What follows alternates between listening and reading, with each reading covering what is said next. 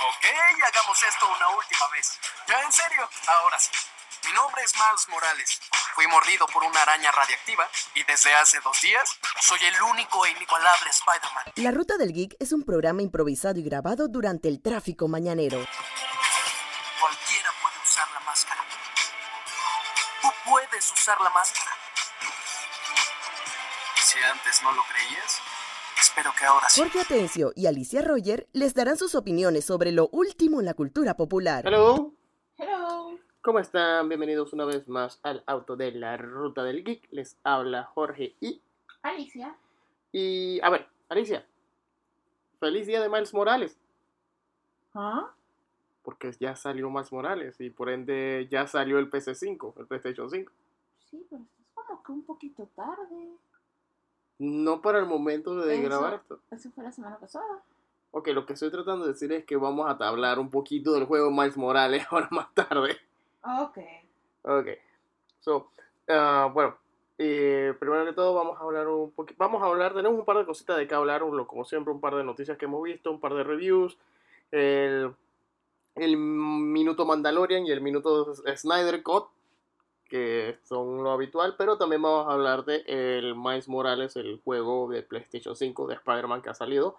Pero antes de continuar, vamos un poquito con las noticias, eh, ir brevemente con ellas. A ver, Alicia, ¿sabías que la película Animales Fantásticos y dónde encontrarlos o Animales Fantásticos 3 eh, cambió su fecha de estreno debido a todo el problema que han estado teniendo con Johnny Depp debido a que se tuvo que salir de, bueno, lo, le pidieron amablemente que se saliera de la producción de Animales Fantásticos 3, a pesar de que supuestamente ya habían empezado a filmar las escenas de la película. Pero entonces debido a esto, eh, la película ya no se va a estrenar en la fecha programada, que supuestamente iba a ser noviembre de 2021, ahora será en, no- en junio de 2022. Y ya hay hasta rumores de que Max Mikkelsen va, eh, está en conversaciones para unirse al elenco como el reemplazo de Johnny Depp en el papel de, ¿cómo es que se llama? Geller Grindelwald. Sí, correcto. Ok. Y entonces, mientras todo, mientras se da ese drama, por otro lado tenemos que la actriz Amber Heard también, eh, que debido a lo que ha pasado con Johnny Depp, los fanáticos de Depp están pidiendo que saquen a patadas a Amber Heard de la filmación de Aquaman 2, en donde ella interpreta a Mera, pero ella en una entrevista ya dijo que no está fuera de la película, que hasta el momento ella está todavía programada para interpretar a la princesa Mera en Aquaman. Bueno, la reina Mera, sí, ya sin spoilear, la reina Mera. So, en medio de todo esto, eh, Alicia, ¿cuál es tu opinión en medio de toda esta, esta fantástica locura y dónde encontrarla? Ok, bueno, en mi caso, o sea, independientemente de toda la situación entre los dos actores, bueno, el actor y la actriz para ser políticamente correctos, Ajá. esto, en realidad a mí no me gustaba Johnny Depp como Keller Grindelwald y bueno, lo sacaron por esta situación incómoda, pero al final le van a pagar anyway, sí que él sale ganando. Sí, porque él tenía que un... bien por él Ajá. y bien por los fans, porque honestamente se está echando el personaje. Qué casting más mal hecho, Dios Entonces lo, tri- lo triste es que por lo menos por lo que yo he escuchado, el casting mal hecho, pero era el mejor actor de todo lo que tenían ahí, o por lo menos el que estaba jalando más gente. Y que yo no siento porque honestamente al final de cuentas es el Wizarding World y el Wizarding World jala con o sin él, o sea, el Wizarding World Harry Potter es una de las franquicias más poderosas ahorita mismo y más lucrativas de la historia sin Johnny Depp, o sea, Sí, no todo que- necesita Johnny Depp. Sí, pero tú sabes que eh, eh, estamos hablando del pro- clásico problema de que es un spin-off, que eh, cuando tienes una franquicia todo el mundo va por la franquicia, pero cuando tienes un spin-off usualmente ese spin-off no es tan bueno como No, la parte sea, de, de la franquicia. No, o sea, no necesariamente el 100% de los fans de Harry Potter automáticamente iban a- íbamos a ver animales fantásticos. Ajá. Aunque yo siento que más lo hubiéramos visto si de hecho esas películas valieran la pena, porque honestamente son una basofia sobre ruedas. Pero el asunto es que es un problema netamente de historia. O sea, y tienen un muy buen actor. Sí, o sea, tienen un actor de calibre como Newt Scamander, un actor de Oscar, y que en realidad, para mí lo que salva esa serie es él. O sea, lo que la salva para mí no es que contrataron a un Johnny Depp que ya no es lo que era, Ujú. Para ser un personaje loco que no encaja. No, o sea, yo siento que la fuerza siempre ha sido él. O sea, la forma de Newt Scamander, cómo ve el mundo, su autismo por falta de otro diagnóstico, en realidad sí parece estar totalmente en el espectro. Claro. Pero, o sea, Newt es el que le da magia a la serie. O sea, Claro. y ya de ahí, obviamente, están todos los personajes a su alrededor. El problema es que la historia no está bien construida y es que cae en lo que llamaríamos un serio caso de prequelism, Ajá. que es lo de, de hecho, un amigo Arki, saludos Arquímedes, Y a todo el clan de Hablemos en y a Bits. todo el clan de Hablemos en Beats, casualmente él esta semana está reviendo las películas y comentando en su Twitter esto, y uno de los detalles que él decía era eso de por qué se visten modernos. Ujú. Entonces, lo más que a mí se me ocurriría decir es, bueno, es que están, por lo menos en la primera estaban en América y uno puede decir que tal vez los magos de América se vestían distintos, I don't know. Ajá. Pero el asunto es que cae en lo mismo que pasó con Star Wars, que obviamente las están haciendo ahora, que hay otras cosas, que el público creció, no son los niños que las vieron, las originales y todo esto. Entonces, le están dando otro tono completamente diferente a las historias y desentona en muchos sentidos. Esto, aparte de eso, no, o sea, cuando tú cuentas una historia atrás para adelante, tú tienes que tratar de que las cosas macheen. O sea, porque tú tienes personajes, o sea, no me refiero a que hagas eso de, y tengo que poner personaje X, no hagas la de solo, pues. Claro. Que tengo que poner como consigue la pistola. Ay, el Ajá, como lo que pasó en- salió por esta soquetada porque no somos creativos. No, o sea, no me refiero a esa vaina. Eh, O, o- o como pasó en X-Men Origins Wolverine, que te explicaron hasta de dónde venía el jacket. No, no, o sea, no me refiero a eso, sino que estás contando el pasado de una persona, las cosas tienen que encajar, o sea, no, no te estoy pidiendo que la película sea un fanservice total, no, lo que yo te estoy pidiendo, y de por sí lo son, lo que yo te estoy pidiendo es que si X personaje tiene tal edad, o sea, si la profesora McGonagall no había nacido, como ya es profesora de Hogwarts, o sea, ese tipo de detalles, o sea, tú tienes que tener como una conciencia de tú estás contando la historia de X personaje, Ajá. y tú estás contando todas estas historias y ya yo tengo establecido que el personaje pasa esto, que el personaje pasa lo otro, que el personaje nace en tal momento. Ajá. Entonces, por lo menos, ya tú habías contado gran parte de la historia de Dumbledore. Y los padres de Dumbledore estaban uno muerto y uno preso, y ahora tú pones y que, tiene un hermano menor random. O sea, y que tú hasta que te quedas y que it makes no sense. O sea, ya tú contaste la historia del man y a ese punto es imposible que los padres tuvieran otro hijo. O sea, la mamá estaba muerta Y, Y y- el y papá en la estaba película, preso. y, y este, y este hermano random Dumbledore, este hermano, no habían establecido en la película anterior que él no era exactamente humano, que él no era como que una... No, un, lo que pasa es que él es un una oscura. No, sí, pero eso es algo en lo que tú te puedes convertir, que eso era lo que ellos explicaban, porque en teoría, supuestamente el ángulo que ellos están buscando es que la historia de Dumbledore, Grindelwald y la hermana de Dumbledore no fue contada enteramente en las películas. Ajá. En teoría, acá te están contando lo que pasó. O sea, él le pasó en teoría lo que le pasó a la hermana de Dumbledore que se volvieron oscuros.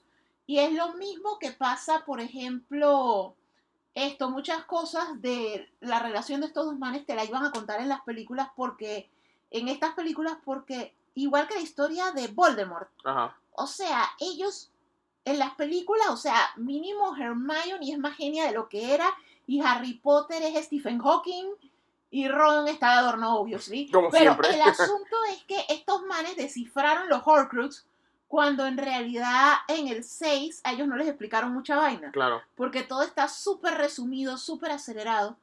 Entonces el asunto es que tal vez desde entonces ya Rowling estaba pensando cómo milkear y Warner estaba, venga, sus cinco películas más, excelente. Pero ¿por qué tienen que ser cinco? Entonces lo que hicieron fue cortar la historia de Voldemort para dejarla para las dos últimas de esta Ajá. pentalogía o como sea que se vaya a llamar.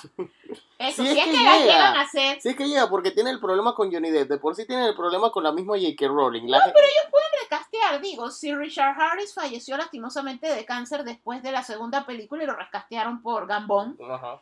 Y, o sea, no sería el primer recasting en el mundo de Harry Potter. O sea, ya ha pasado, sí que no es el fin del mundo que Pregunta. rescateen a Grindelwald y sin contar que ellos son magos. O sea, él puede cambiar su apariencia. Él fue Colin Farrell media primera película. Sí, yo no sé por qué lo cambiaron a Johnny Depp. A mí me gustaba como era como Colin Farrell. Creo que a todos. O sea, honestamente, para mí fue una metida de pato. O sea, Johnny Depp es muy buen actor, pero no es que aplique exactamente para todo. Una pregunta, el actor que hace de Dumbledore, o hace, hace de Dumbledore, se llama, él se llama Michael Gambon o Michael Gambon? No, no recuerdo bien, o sea, yo usualmente lo digo gambón, pero son Ajá. de esos casos que no recuerdo en las entrevistas exactamente como lo decían. Ok. Pero el asunto es que ellos tuvieron que cambiar el actor, o sea, y era un papel súper importante. Y de hecho le cambiaron hasta la personalidad, porque el Dumbledore de la 3 en adelante no actúa como actuaba Dumbledore en la 1 y la 2. O sea, uno era súper refinado y eso, y el otro es como... ¡Ah! In your face, o sea, por eso hubieran contratado a freaking Jack Black. Pero era... Eso yo lo pagaría por ver. Pero, el último sea- TikTok que hizo. Eh, o sea, ese es el hecho. O sea, al final de cuentas sí pu- pueden recastear porque es un mundo mágico y hay 10.000 maneras de explicar por qué se ve distinto. Yo siento que más que nada es eso. O sea, que ellos cortaron cosas de la otra para explicarlos en estas, si estas llegan hasta allá. Porque el timing da, porque la primera vez que JK mencionó el periodo de años, literalmente la película iba a empezar con el, o sea, el clímax de la batalla entre Dumbledore y Grindelwald, o sea, el ascenso máximo de Grindelwald, la caída de Grindelwald y el ascenso de Voldemort. O sea que gran parte de las cosas que te resumieron y no te contaron en las seis, te las iban a contar en esta trilogía. De hecho, por lo menos en mi caso, ese era mi interés en esta trilogía. O sea, ver esas cosas, pero ya estamos viendo que se fueron por una tangente completamente desastrosa y que no encaja. Y que ahora tú tienes que estar extrapolando vainas, esto, perdiendo la percepción del tiempo y el espacio sencillamente porque ellos no llevaron control de lo que ya habían contado para hacer su precuela. Que por eso te digo, el mayor problema de esa película es que sufre de eso, sufre de prequelism, Prequelismo. prequelismo, que Prequelismo. que es cuando, como lo estoy haciendo varios años después, obviamente la tecnología es mayor, obviamente el público al que yo quiero apuntar es diferente, esta trilogía está apuntando a un mundo más adulto, sí que las tramas son diferentes, los personajes son diferentes, Que en ese, en ese aspecto no está que mal. no está mal. Pero la ejecución es la la que está totalmente está mal porque totalmente entonces contradice más de mil, de más de cuatro cosas.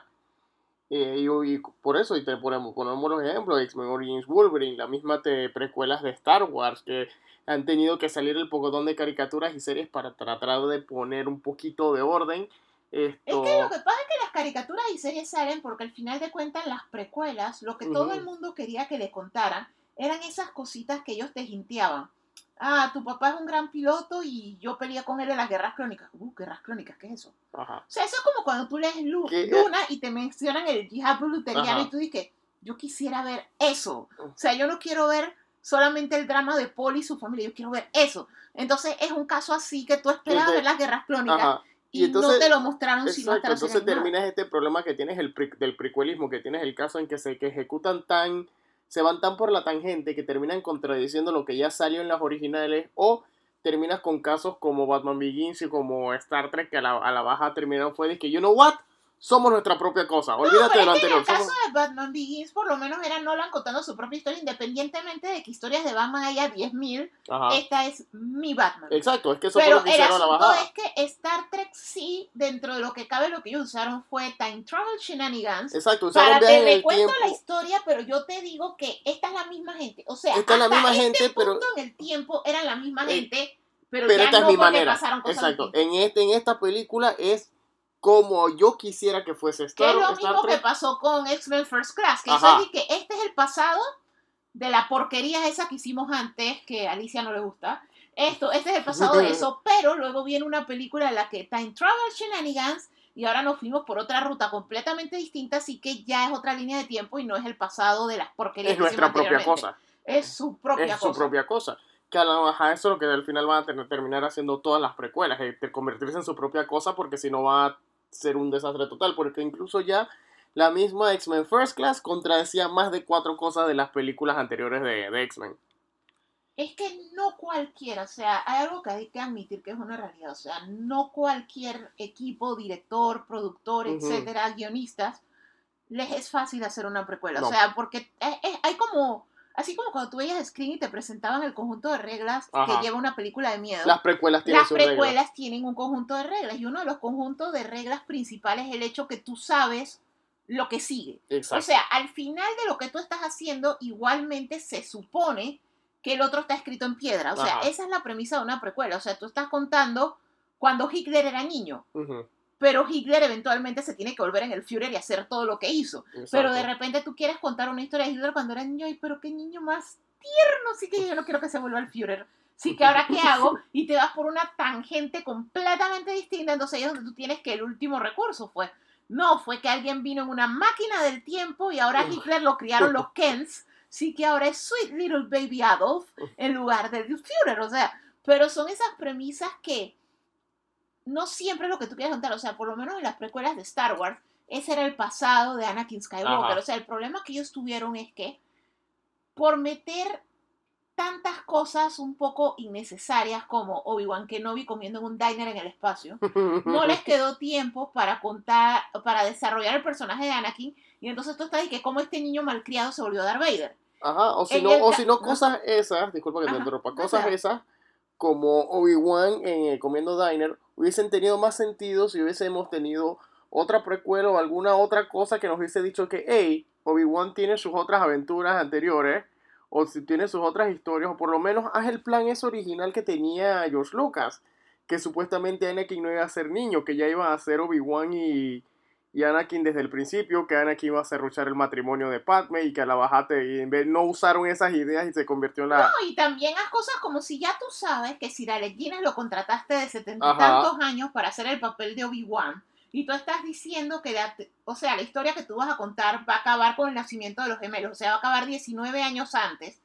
No contrates a un actor tan joven o contrata a los jóvenes y ve envejeciéndolo y maneja el tiempo de tal manera de que cuando termine episodio 3 ya estén los cincuenta y tantos para que se justifique y ya tú no estés con el pocotón de teorías que coger tanto sol te envejece, lo cual sí es cierto.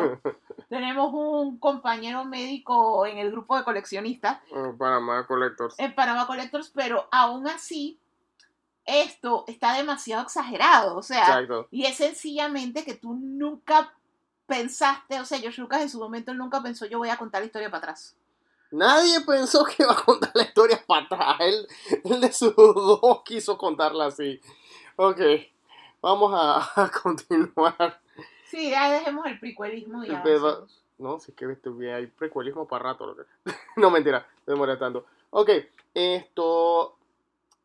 En una entrevista, el productor, representante de la productora DMG, Dan Mintz, declaró que él tiene confianza en el regreso de Vin Diesel para hacer una continuación de la película Bloodshot basada en el cómic de Valiant Comics o Valiant Entertainment, a pesar de que la película de Bloodshot que estelarizó Vin Diesel en el 2020 tuvo una recepción y taquilla poco favorecedora debido a los eventos del COVID. Pero yo siento que el COVID la salvó, porque es esa película así que mala y totalmente innecesaria que nadie vio, pero entonces tú puedes decir que no fue porque era mala y totalmente innecesaria, sino, ay, pobrecita, salió en plena pandemia. Exacto. La gente la quería ver, pero no pudieron. Exacto. Eh, pero bueno, él está en confianza de que se pueda regresar. Eh, hay gente que dice que no va a pasar, hay gente que dice... O sea, es una situación delicada debido a COVID. Yo siento que ellos deberían olvidarse de eso y empezar de cero con un actor que sí sea bien casteado para el papel. Es que a veces tú debes, lo que pasa es, que es lo que siempre discutimos. O sea, Hollywood ahorita mismo son como 20 eh, actores y actrices. la misma gente. Entonces, es, que es como el miedo ese de si no contrato una de estas 20 personas, mi película no la va a ver nadie porque la gente, lo cual es mentira. Porque cosas tanto como plataformas de streaming como Netflix, y otras cosas han demostrado que tú sí estás dispuesto a ver películas con gente nueva, o sea, no necesariamente los mismos 20 siempre que Ajá. fastidian. O si no, eh, rescátate a un viejo que tiene rato de no salir, que se vuelve una cara fresca desde el tiempo que no lo, lo has Sí, o sea, en realidad, si la historia es lo suficientemente buena y tú sabes cómo presentarse a la audiencia. O sea, cuando tú haces tu teaser, cuando tú haces todo, tú sabes llamar la atención, tú no necesitas necesariamente siempre depender de que esté el nombre en grande, Vin Diesel, Johnny Depp, Keanu Reeves. O sea, que eso es, eso es lo que hemos acabado. Exacto, o sea, que por eso mira todo esto. Mira casualmente lo que estábamos hablando hace un rato de, las, de los animales fantásticos. O sea, es, todo el mundo está llorándose eh, que Johnny Depp va a estar o que si no, va a estar. y él ni siquiera. Estamos súper contentos de leer. Pero la cosa es que hay, hay gente, hay un, un, grupo de gente quejándose en el que tú no estás. No, Entonces, pero, pero la gente no se está quejando por la película, o sea, también lo tienes que poner en el contexto. O sea, un alto porcentaje, un alto porcentaje de los fanáticos no estábamos en- de acuerdo porque yo pensaba que yo era minoría, honestamente. Yo pensaba, dije, No, a mí está no me bien gusta, parejo, está bien a mí no me gusta Depp como Green Devil, pero luego conversando con diversos grupos y buscando en internet realidad, el casting no gustó. O sea, la mayoría de las personas no gustó el casting. El problema es que a las personas no les gustó porque lo están sacando, mientras que Amber Heard no la están No sacando. Cuando al final fue algo de los dos. Entonces, eso es lo que es. O sea, se No, volvió entonces- ya algo racial, algo de igualdad, algo de injusticia social. O sea, Ajá. es otra causa Es otra completamente. cosa y que no tiene nada que ver con la película en sí. O sea, al final la gente está allí, va- la gente va a ver para eh, la película, por lo menos el caso de los animales fantásticos, para la la va a segunda ver. no la vio nadie. La anyway. segunda no la vio nadie. La, va, la, la van a ver con, con, con lo, lo baila la vara que está Warner en los últimos años. La van a ver para ver en qué queda la novela de Johnny Depp. Porque capaz y que lo vuelvan a meter por el... por- No lo van a no deberían, pero hemos, hemos visto vainas más raras. Yo no creo que lo vuelvan a meter. O sea, yo creo que ellos eventualmente lo que tienen que hacer es sacarla a ella, porque ellos lo que tienen es que calmar las masas y ese tipo de masas no es que se van a calmar. Y a Johnny Depp ya le están pagando. Exacto, o sea, esa y, le pidieron que renunciara. O sea, no es que Warner no le pediría. Ajá. El man no va a querer. Exacto, y esa es la otra vaina que la gente se le olvida. O sea, él, él, él firmó un contrato de pay or play, que significa que aunque él no sale en la película, igual le van a pagar. Así que nadie debería estar llorando porque igual al man le van a pagar. O sea, no va, no va a ser el Grindelwald, o yo no sé si todo el mundo se había imaginado ese man así, o yo sé que tú no. Eh, pero igual al man le van a pagar si sale o no sale en la película. Y ya no va a salir. Exacto. So, en otras noticias más alegres, se confirmó, Netflix confirmó la tercera temporada de la serie Umbrella Academy basada en el cómic de eh, Gerard Way y Gabriel Ba.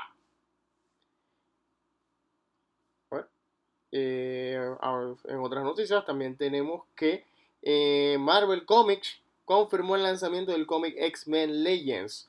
X-Men Legends es una nueva serie o miniserie de cómics que va a tratar de contar historias que quedaron pendientes de las sagas de los X-Men de los años 90, ya que ese fue uno de los años más ta- entre los 80 y 90. Para los que no saben, X-Men tenía muy buenas historias, pero muchos misterios quedaron pendientes y sin resolver.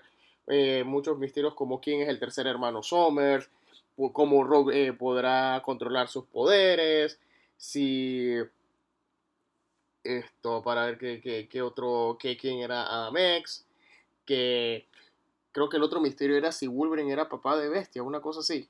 No sé, ¿tú, te- Ah. tú no te acuerdas de ese misterio? O sea, no, eso no fue un misterio, eso fue algo que Chris Claremont dijo que él, él- que él como cuando era escritor, él lo iba a poner, pero le dijeron que no. Que supuestamente que Wolverine era de que papá o pariente de Bestia, que por eso es de que, que tiene el cabello eh, basado en el peinado, pero le dijeron que no.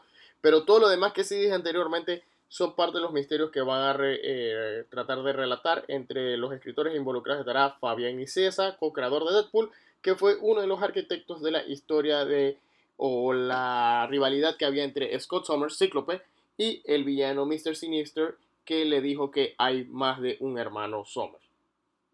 Sí, porque es que Mr. Sinister fue el que plantó esa semilla Ajá. de la duda. Y bueno, ya después estaba Vulcan, pero lo de Adam X nunca se cerró. Es que hay un cómic que a mí me gustaba bastante, que, trataba de Adam X, que él estaba allá en Alaska y estaba Scott con el Ajá. Y entonces él ayuda y él salva a los abuelos Summers. Ujú. Y entonces mencionan algo como que las líneas fragmentadas de la familia de Scott se habían como arreglado. O sea, te los hintean full y llegó hasta ahí. O sea, más nunca te tocan el tema. Y yo pasé años pensando, ese es el hermano Summers y nunca lo retomaron. Y años después fue que tú me dijiste y que no, en verdad no era él. Y cuando yo investigué sí salía que ya no, que era Vulcan. Pero sí me gustaría que retomara ese tema. De hecho, la época de X-Men de Fabián Nicieza, después de Claremont, es mi favorita porque Fabián Nicieza escribió uno de mis crossovers favoritos, Fatal Fatal Attractions. Attractions. Pero él fue también el que complementó gran parte de la historia de Cable, Ajá. que es otro de mis X-Men favoritos. O sea, el periodo de Nicieza fue muy, muy bueno. Y, y- Y dejó muchas cosas guindando por ahí. Exacto. eh. Y es algo increíble porque por lo menos nos... Es que esto es lo curioso, porque por lo menos Marvel en los 90, a diferencia de lo que mucha gente piensa ahora por las películas Marvel en los 90, esta- era un caos total, porque mientras tú tenías historias sin resolver en el caso de X-Men, tenías desastres, en el- como el caso de la saga del clon de Spider-Man, y tenías al que ellos no sabían qué hacer con, lo- con los mismos Avengers. Tenías este drama de Franklin Richard en Los Cuatro Fantásticos, que a veces salía niño, a veces salía adolescente. Mientras que en el caso de Iron Man, Tony Stark lo convirtieron en adolescente. La cosa es que eh, tuvieron que hacer una super limpia conocida como Onslaught para poder poner un poquito la casa de las ideas en orden, porque las ideas no estaban co- concu- eh, concordantes. Y muchas de las razones por qué no estaban concordantes era que tiraban ideas y los editores en sí como que o, o no las, No, no las seguían. es que Harras tenía mucho control sobre lo que Ajá. se hacía y lo que no. O sea, él fue y- no, un entonces buen editor y jefe, pero algunas cosas no le quedaron tan bien. no le quedaron tan bien. Entonces cada vez que uno le preguntaba sobre él y varios escritores durante esa época, cada vez que le preguntaban qué pasó con esta historia, ellos siempre respondían es que estábamos esperando el mejor momento para contarle. Realmente tú siempre que daban esa excusa, tú te quedabas y que, o sea, viene, no viene, o simplemente no, no sabes cómo salirte del hueco en que, que, que, tú mismo abriste. Y entonces, que mira que uno de esos ejemplos clásicos fue la identidad de Wolverine. Wolverine fue, o el pasado de Wolverine, eso fue todo un misterio que el mismo Joe Quesada, cuando entró a ser editor de Marvel, fue el que dijo de que, hey, estamos haciendo películas, ya estos manes para la segunda película quieren contar el origen de Wolverine y lo van a contar antes que nosotros. Invéntense algo que haga sentido para que, nos, para que podamos tener ya la historia de nuestro personaje. Pero es que yo siempre he sentido que ellos no tenían que contar tanto más. O sea, fue sencillamente este mutante random que tenía un healing factor y garras, que lo cogió el gobierno, lo, lo metieron en un proyecto, le pusieron adamantium, lo cual le... O sea, hizo que los poderes fueran todavía superiores, lo cual Sí, le ha es dado que una cuasi inmortalidad. O sea, eso era todo lo que Eh, necesitaba. no, es que eso era lo que se sabía. Lo que no se sabía era lo que vino antes porque siempre te habían pusto que Wolverine era todo longevo. No, que pero por eso, pero es que no necesitabas más nada. O sea, tú solo necesitabas que te contaran Weapon X y ya. O sea, era eso. O sea, era Yo siento que, yo siento, disculpa, yo siento que ellos podían contar la historia de Wolverine, eh, del, pero no tenías que hacer que la recordara. No, yo, o sea, yo, o sea, yo de los 90 de los X-Men con respecto a Wolverine, yo siento que yo con Weapon X me bastó y me sobró. O sea, yo no Ajá. necesitaba saber más de él. O sea, es lo mismo que todos los otros que fueron parte de Weapon X. Sencillamente experimentaron con ellos, eran mutantes que tenían el healing factor, que eso tenía que ver porque eran los únicos que podían sobrevivir el proceso.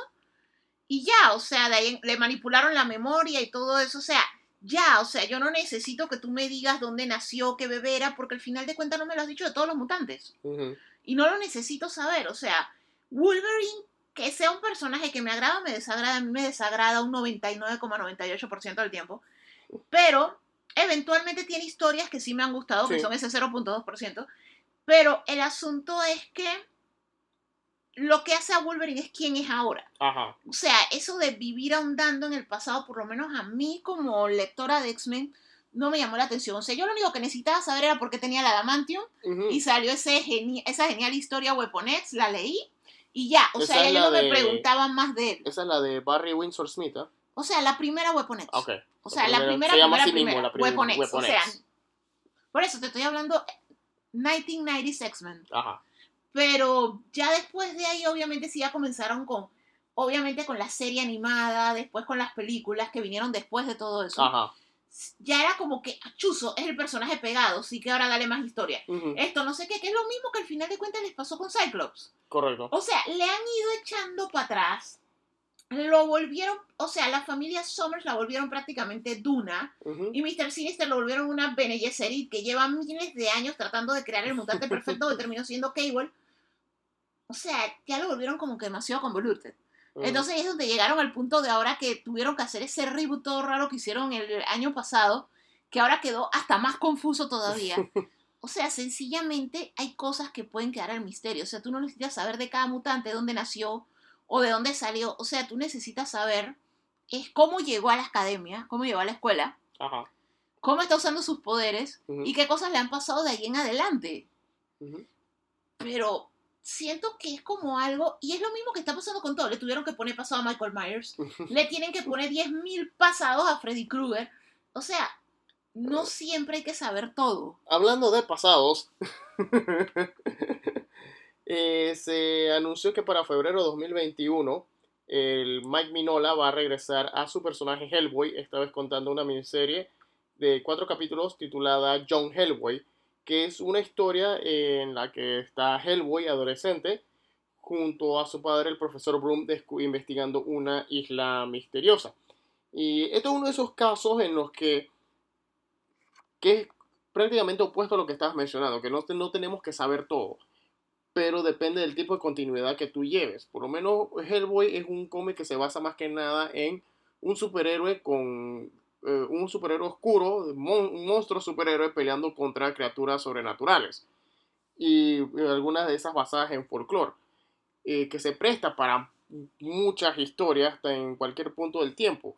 Pero como, y, mm, no sé qué tan gruesa es la continuidad en Hellboy, pero por lo menos eso es uno de esos tipos de historia de que te llama la atención ver, porque es porque realmente ese es como que el secreto de las precuelas, que tiene que ser no algo que pasó, pero como que algo que te llame la atención ver. O sea, ¿qué fue lo que hizo que este personaje o qué experiencia hizo que el personaje se volviera la persona que es ahora? En caso de Hellboy, ver un Hellboy adolescente en esa época que no, a lo mejor no es tan fuerte como llega a ser, como, como lo hemos visto en las películas, enfrentarse a algo él solito con el papá o cómo iniciaron sus, sus problemas con el papá, eso es algo que de pronto interesa ver.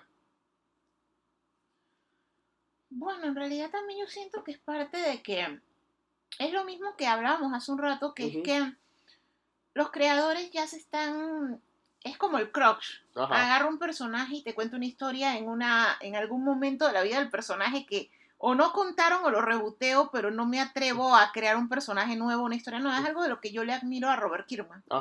Porque él lo que ha hecho es ir creando nuevos mundos y nuevas historias. O sea, no es que o sea, sí se pasó muchísimos años en, tuvo series largas como Invincible o como Walking Dead, pero sí ha estado creando cosas nuevas. Yo siento que eso se ha ido perdiendo un poco. O sea, hace muchos años llegó un momento, por lo menos toda esa época, cuando hubo el problema en Marvel y se separaron muchos independientes, pero en esa época te salían vainas como Wildcats, te salían cosas como Spawn, mientras tenía los superhéroes clásicos, mientras que en los X-Men te salió Generation X. Y yo siento que fue como un momento en el que había muchos creativos y muchas ideas, pero ahorita mismo es ¿Y si Superman le hubiera pasado tal cosa? Ah, no, pero ahora es Batman en el multi-Batman verso. Ah, no, pero Spider-Man en el multi-Spider verso. Esto no, pero te voy a contar cuando Thanos era bebé, o sea, basta. O sea, algunas historias son muy interesantes porque por lo menos lo que hicieron con Dark Knight Metals del multiverso y Batman y eso les quedó brutal. Pero hay veces que tú te quedas y que, en serio, o sea, tú me hiciste gastar cinco palos en leerme esta vaina. O sea, no. Entonces ese es el asunto que hay casos y hay casos. O sea, por lo menos el caso de Hellboy, Hellboy es como Atomic Robo y todas estas historias que, primero que todo, que son cómics con mucho humor. Son como un tipo de que por eso es que me llamó comedia oscura. Que por eso me llamó la atención que utilizaras el ejemplo del bebé Thanos, porque el bebé Thanos es un personaje chistoso en un cómic que de por sí es al estilo de Hellboy, que es el Cosmic Rider, que en realidad es un cómic chistoso y violento. O sea, no, no es un cómic para pensar, pero que tú hagas eso en el, en el universo principal, que supuestamente es el universo más serio, ahí es cuando entran casos como lo que tú dices, que es que se aferran mucho al pasado.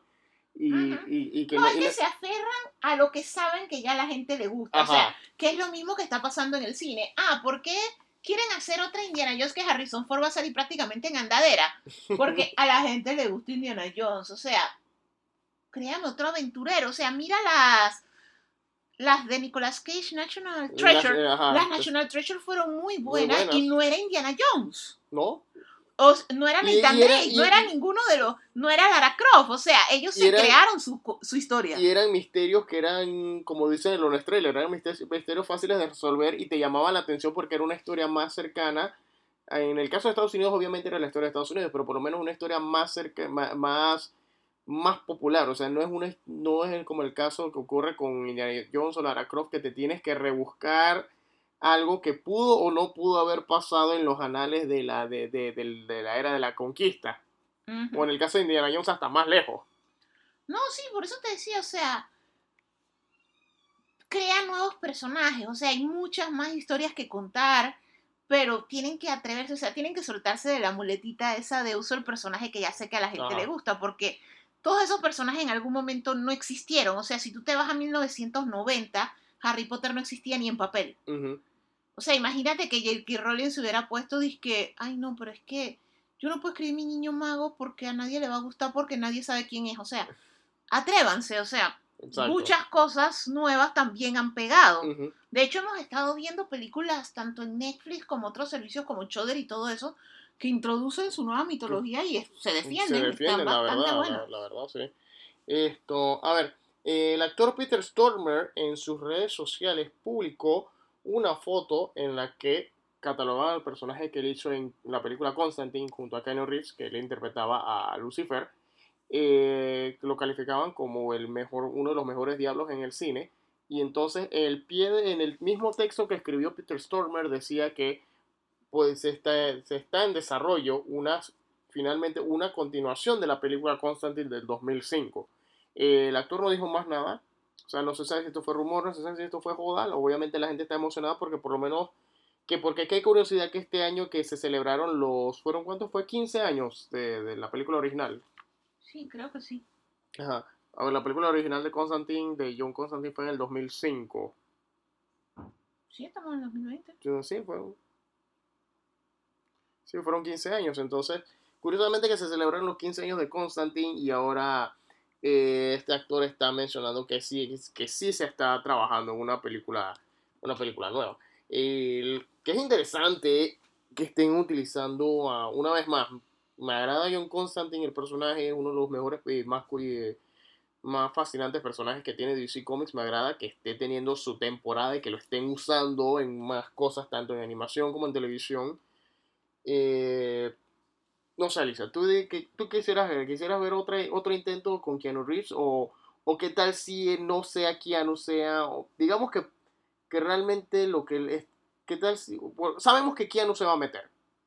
O que Keanu le agradaría, él lo ha dicho. Pero digamos que a lo mejor a, la bajada no resulta ser Keanu y lo que, lo que Stormer está dici- diciendo es que a lo mejor sea ese Lucifer, esa interpretación de Lucifer en alguna otra película de DC. ¿Por qué? Pudiese ser, pero cuando el río suena es porque piedras trae. O sea, el- literalmente hay mucho ruido. A lo mejor se intenten y Keanu está viviendo el momento en el que lo quieren meter hasta en la reverendísima sopa. Ajá. O sea que es muy probable que sí hagan una con él. Y sería interesante porque ya vimos un Batman viejo y frustrado de la vida. Sería interesante ver un Constantine más frustrado pero viejo. Y, y que por lo menos en el caso de este Constantine sí sabemos por qué está frustrado. No como el caso de Batfleck que tiene que salir seis películas después el director diciendo, y él está frustrado es por esto. Lo que nos lleva a... No, eso lo voy a guardar para después. El minuto Snyder ya viene. So, eh, antes de pasar allá, eh, el director James Gunn se tomó una foto con el actor Sylvester Stallone indicando que está que Sylvester Stallone está trabajando en la película de The Suicide Squad eh, la que se filmó en Panamá que tal vez tenga o no tenga relación con escu- la película la primera película de Escuadrón Suicida de hace unos años con Margot Robbie eh, como sabemos, Sylvester Stallone apareció en Guardianes de la Galaxia Volumen 2, que también fue dirigida por James Gunn. Y bueno, eh, es una sorpresa, nadie se esperaba que Sylvester Stallone estuviese involucrado de alguna manera en, el Escuadrón Suicida. No sé, ¿qué tú piensas, Alicia? A mí me- me agrada la idea de ver a Stallone de nuevo. Eh, tal vez ya no esté para tirar balas y flechas como en sus buenos tiempos, pero que está apareciendo en, este, en, los proyectos de- James Gunn que son randomizada pura. Eso es cierto. Y en papeles bien inesperados, porque por lo menos Stallone en Guardianes de la Galaxia 2 no, no hizo la gran cosa, pero por lo menos las escenas que, que- que en las que él aparece son escenas que bien, bien emotivas. O sea, por lo menos la pri- primera escena, tú sabes que ese es un mal que hay que respetar dentro del bajo mundo galáctico, y ya después cuando hacen el, el, el funeral en el espacio, que él es uno de los que dirige ese, la- la- ese funeral, tú te quedas que, wow. O sea, es una faceta interesante de Stallone porque Stallone sí tiene sci-fi, sí tiene películas sci-fi, que es el juez y Demolition Man, pero sci-fi nunca fue su fuerte, pero ahora como le está pasando lo mismo que Schwarzenegger, que ahora que están viejos están como que finalmente están actuando. Sí, eso es cierto. finalmente están actuando y no tan simplemente "Arr, yo soy la ley. So, en otras noticias, se ha eh, reportado que Seth Rogen y su compañero Evan Goldberg están trabajando en una nueva versión animada para Disney Plus de The Darwin Dog, el pato Darwin. No han indicado si estará relacionada con los episodios de, que ha aparecido el pato Darwin en el reboot de, de Pato Aventuras que inició en el 2017. Eh, no se sabe si será una nueva versión, no se sabe si será continuación de la versión original de 1991. Eh, tampoco se sabe si estarán involucrados eh, Jim Cummings, que era la voz de Darwin, en la versión en inglés original, o Jeff Diamantopoulos, que es la, la versión que es el, el, pato Darwin en la versión de DuckTales actual. Y en bueno, esto debía haberlo puesto con la noticia anterior. My bad. Chris Pratt también conocido como Peter Quill, Star-Lord en el MCU, eh, se ha reportado que estará apareciendo en la cuarta película de Thor, Thor Love and Thunder, eh, como sabemos al final de Avengers Endgame. Esto, si no lo has visto, tienes tres puedes parar el podcast aquí. Si por alguna razón no lo has visto, puedes parar el podcast aquí y disfrutar de tu película épica de tres horas. Esto, y regresar. Pero sí, de, para los que no saben o no se acuerdan, al final de Avengers Endgame, eh, Thor decide viajar un rato con los Guardianes de la Galaxia, eh, poniéndose en conflictos inocentes con, la, con, el, con Star-Lord y la tripulación de los Guardianes. Eh, posiblemente, esta es la, esta es la gran cosa, esta es la cosa, no, han dicho que posiblemente Chris Pratt aparezca, obviamente por cómo quedó Avengers Endgame y el final y el epílogo de Thor en esa película. Más, no han dicho si, habrá, si saldrán los otros Guardianes de la Galaxia o si solamente saldrá Peter Quill. O si oh. solamente será eh, solamente saldrá para la escena en la que dice lárgate de mi nave y lo saca de ahí. Eso pudiera ser. Porque no han dicho más nadie, no han dicho ni Batista, ni Rocky Raccoon, no han dicho nada. Pero no que hay problemas con él, ¿no? Con Bautista, que no quiere regresar o algo así. Él estaba que no quería regresar si no recontrataba a James Gunn. Ok, pero lo recontrataron, ¿no? Sí. Eh, pero entonces, ¿cuál es el dicho con él? Nada. Pero es que yo tenía entendido que él no quería regresar. No, no sabía que él tenía un issue. Fuera de lo de James Gunn cuando estaba despedido, eh, lo que yo tenga entendido, él no tenía ningún tipo de problema. Ok. Bueno, esto mientras Alicia confirma si... No, es que de hecho esas son las noticias que yo estaba viendo que han estado hablando mucho de que este James Gunn se niega a hacerlo sin él, pero no sé por qué hablan de que se niega a hacerlo sin él. Ah, sí. Ajá. Mm.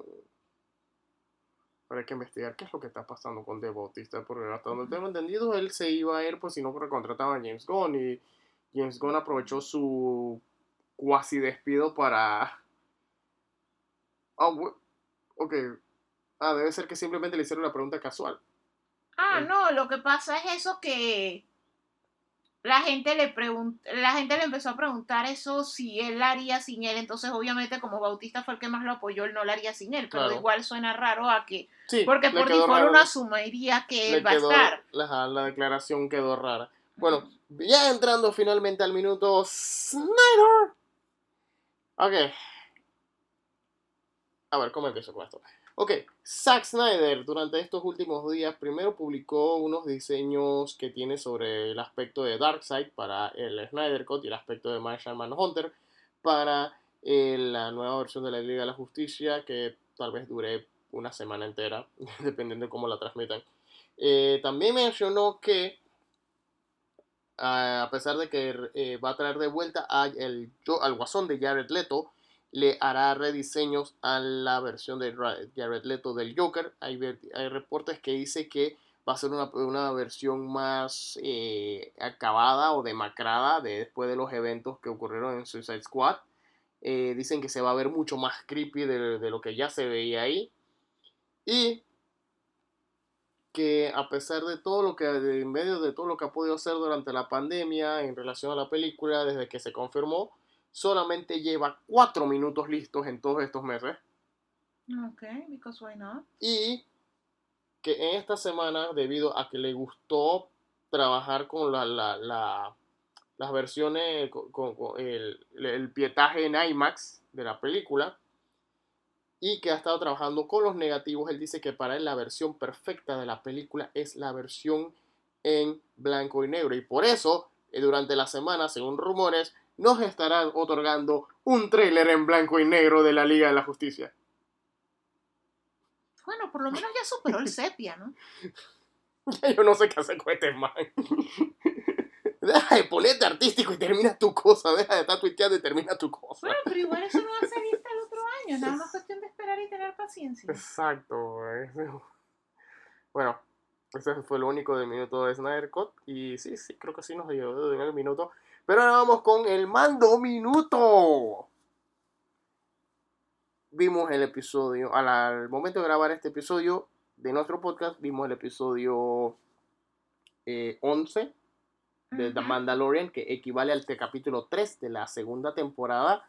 En- para los que no saben, en The Mandalorian, el, el Mandalorian conocido como Din Djarin está cuidando al- a la criatura que solamente le hemos podido bautizar eh, por parte del público como Bebé Yoda.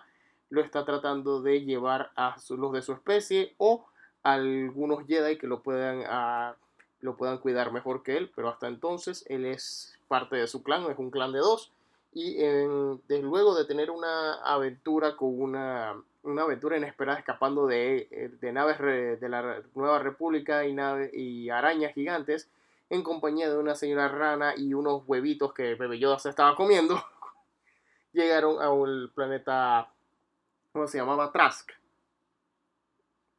Sí, sí, se llama atrás. se llamaba Trask, en donde dejaron a la señora rana para que pueda fecundar los huevos. Bueno, en realidad ellos se separaron de la rana cuando se la dejaron con el esposo. O sea, cumplieron la misión de el, el taxi, el crazy taxi que estaban haciendo de llevarla. el Uber, el mando Uber. El crazy taxi de llevarla a- con el esposo para que pudiera fecundar los bebitos y salvar su... En realidad lo que no me quedó claro es que en el episodio ella habla mucho de linaje, o sea, no como que ellos son lo último en su especie, Ujú. sino que es como la línea de ellos, pues Ajá. que eso ya eran los últimos huevos que lleva a poner. Lo que deja mucho de decir porque te hace preguntarte, ¿tuvieron hijos anteriormente? ¿Será que murieron en, que te he podido decir, alguna de las tantas guerras de ese mundo? Exacto. Esto, Por ese mundo está en guerra todos los días. lo de los benditos dichosos huevos no fecundados mientras los iban transportando y Bebé Yoda comiéndoselos fue bastante polémico en internet. Sí. Esto, el debate de es un bebé inocente y tiene hambre. De hecho, yo tenía mi teoría de que de una manera u otra él estaba tratando de protegerlos porque a mí me vaciló bastante la escena.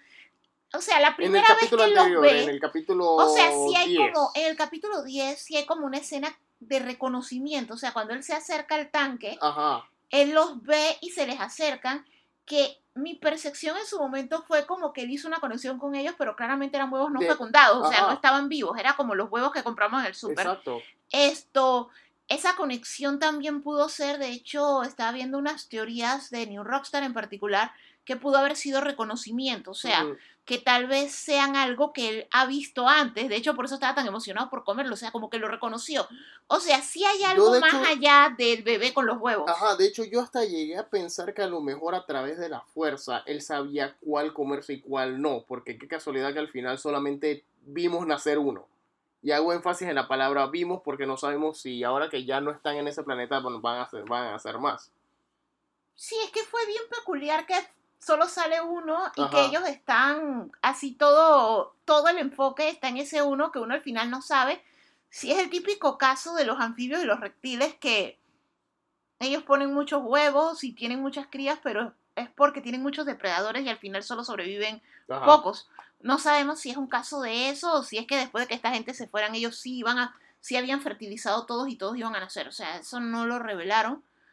Pero el asunto es que sí hay cosas que como que nos dejaron la duda, porque sí Ujú. el bebé Yoda sí tuvo un momento de conexión con esos huevos. Ujú. O sea, era, literalmente sí era como si los hubiera reconocido.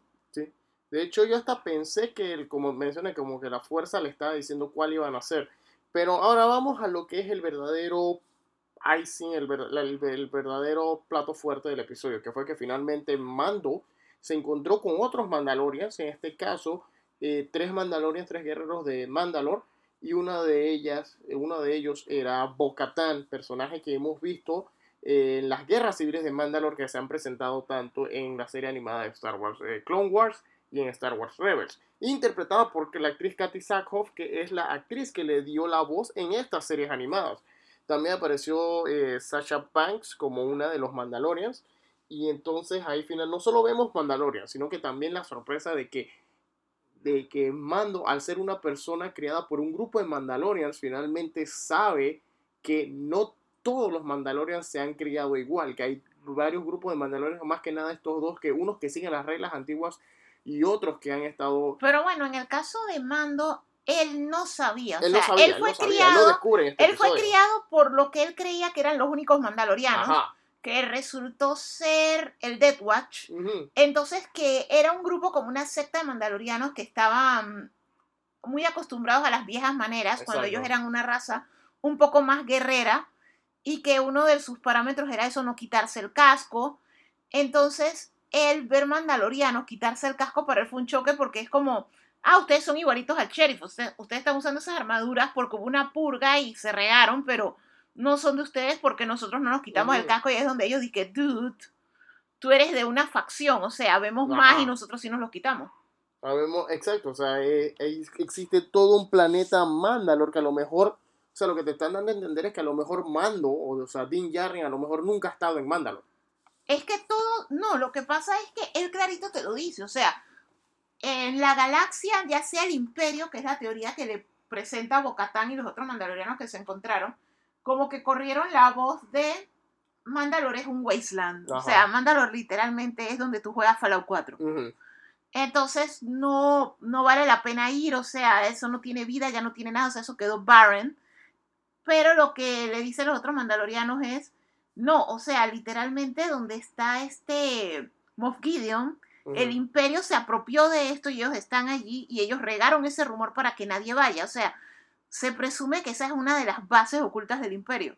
Ujú. O sea, ellos no solamente conquistaron y barrenaron, sino que aparentemente este man se quedó ahí y entonces hicieron correr esos rumores de que es un wasteland para que nadie vaya.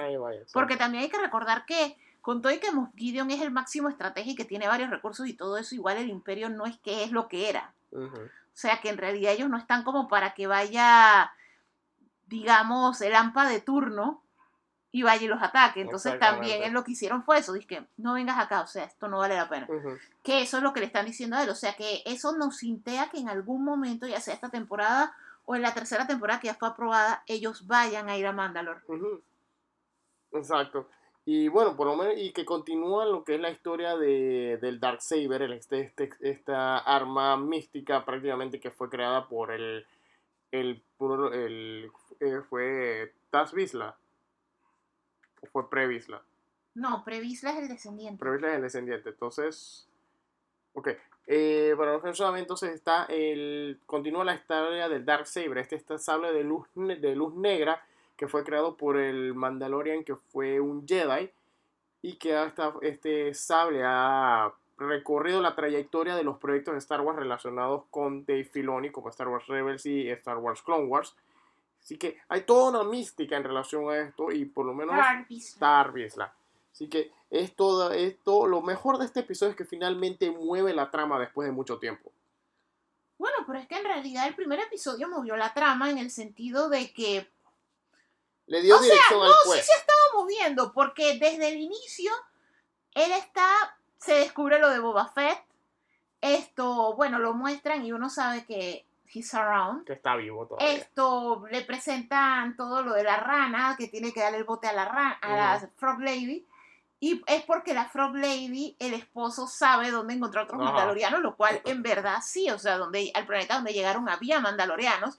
Los mandalorianos le indicaron dónde está Ahsoka Tano, una Jedi, que es una de las opciones con quien dejar a Baby Yoda, porque a Baby Yoda lo pueden dejar o en su planeta con su especie o con Force Users. Ujú. O sea que en realidad sí está progresando, solamente que no son tanto como Psycho, sino que Mando quedó que I don't know. O sea, la galaxia son seis años después de Return of the Jedi. O sea, no hubo. mm, O sea, la el imperio se apoderó de todo y los. Después el imperio cayó. La información de los Jedi, hay gente que los conoce como leyenda, pero hay gente que no sabe nada, como el caso de Mando. Entonces él obviamente tiene, tenía que palpar en frío. O sea, lo único que hizo fue ir a Tatooine a ver si allí sabían algo. Exacto. O si allí había alguno. El lead que consiguió allí consiguió una armadura y el lead lo llevó al otro planeta donde sí encontró. Pero los que él encontró tienen otra misión, o sea, ellos quieren es el Dark Saber y ellos quieren salvar su planeta. Entonces ahora viene la parte de que él va a tratar de ir a buscar a la Jedi, que le dijeron dónde está, pero el problema es que su nave está vuelta una porquería. Exacto, parece, O sea, parece una casa de precarista Parece que una vuela. casa de precarista intergaláctica y la vaina es que todos sabemos que esa nave no va a llegar a donde él tiene que ir. Entonces, otro- obviamente va a venir otro side Otro story side story, exacto. que puede que aporte como puede que no. Pero el Ajá. asunto es que él ya está en su quest. Lo que pasa es eso de que. No, literalmente, en esa nave no va por ningún lado. No o sea, va el para otro episodio lado, va a ser sencillamente. un- Arregla mi nave. Ajá, va a ser un episodio de ver cómo resuelve lo de la nave otra vez. O sea, nunca confíen en No confío en Calamari. Los Calamari. Mon Calamari no son buenos para Y la ni el nave. mismo mando que tampoco pudo arre- arregló lo que pudo. La, la vaina es que el quinto es donde se espera que avance la historia de una de dos maneras. O, bueno, de una de tres maneras. O que llegue donde Ahsoka, that we don't think so because it's too soon. O que vuelva y salga Boba Fett. O que cuente una historia sobre cómo les está yendo a Bo-Katan y a los otros versus O, el Darksaber. O sea, tiene que avanzar por alguno de esos tres lados porque O, o es el episodio de Filoni, o sea, el quinto Ajá. episodio va a ser importante. Exacto. Ok, bueno, vamos con eso, vamos a terminar el mando minuto de hoy. Y No, lo vamos a terminar con que hubo muchas escenas adorables de Baby Yoda. En especial Baby es Yoda jugando con la ranita. Eso es en todos los Sí, pero. ¿cómo vamos a terminar el O sea, si vamos a hablar de, de Baby Yoda, si vamos a hacer un highlight de qué hizo Baby Yoda, tú puedes hablar de todos los ranitas. Yo voy a tripear de, de cómo la sopa, el pulpo de la Eh, sopa la, está como. la- la sopa casi se lo come. O sea, lo que yo me refiero es que es importante evaluar cuál fue el momento más adorable. Si cuando se lo comió la sopa, si el hecho de que él apretara el botón y se volviera a tapar para salvarse su vida. Ah, sí, eso fue interesante cuando lo tiraron por el- hacia el monstruo. O el hecho cuando él vio mandalorianos quitarse el casco y se queda viendo a Mando como, espérate, tú podías hacer eso. que lleva la pregunta, o sea, ni enfrente de Baby Yoda se quita el pinche casco. This is the way. so, esto, bueno, saliendo de esto, vamos a hablar entonces de lo que es uno de los platos fuertes de, de hoy. Como mencionamos al inicio, ya salió, ya, ya salió el juego Miles Morales. eh, por ende, ya salió el PS5. Probamos el. No sería al revés. Yo sé. Sí, pero no tengo un PS5 ahora mismo para hacerle review. Ah, no, no, no, no, me refiero a que como era un juego de launch de la consola, la consola tenía que salir para que saliera el juego, como el huevo y la gallina, pues. Bueno, sí, pero estoy friendo los huevos que tengo, pues. Ok. Bueno, vamos a hablar de Miles Morales. Para los que no saben, este juego es. Es un spin-off al estilo de las películas de Marvel del, del, del MCU. De que es una, es es una historia aparte, pero que sigue los eventos del juego anterior. eh, de en este caso, el Spider-Man de PS4. El- uno de los eventos relevantes de ese juego, para no spoilear, porque Alicia no lo ha jugado y hay mucha gente No que lo no he lo ha jugado. terminado porque me marea, no es porque Ajá. no lo quiera jugar. El juego es brillante, pero cuando Spider-Man hace web singing no puedo. Entonces Alicia no puede ser Spider-Man. No, porque es que sí soy, o sea, lo que pasa es que no sé si están un poco familiarizados, pero lo que ocurre es que algunas personas somos bastante susceptibles al hecho de que el choque de información entre en el Luz cerebro entre no, no es luz y color, es cuando no estás sentado, pues, y Ajá. tu oído le está diciendo al cerebro que estás sentado, no te Ajá. estás moviendo, estás, tra- eres- estás tranquilo en ese momento, pero a la vez tus ojos le están diciendo me estoy moviendo. Entonces el cerebro entra como en shock y a mí ese shock me marea horrible, pues. Entonces no he podido terminar el Spider-Man, estoy esper- esperando la versión remasterizada que viene con Miles Morales para el PlayStation 5 para ver si tiene más opciones de accesibilidad como las que tuvo, digamos, la Sofos, que hacen que le pueda bajar la vibración de la cámara, el giro ese violento de la cámara cuando estás mirando hacia adelante y te volteas hacia el lado, y todas esas cosas para así poder jugarlo, por lo menos Miles Morales lo pude jugar sin problemas. porque sí tiene esas cosas. Ajá, o sea, es algo muy bueno y es que los juegos ya se están dando cuenta que todos jugamos, o al menos todos tenemos derecho a la opción de jugar.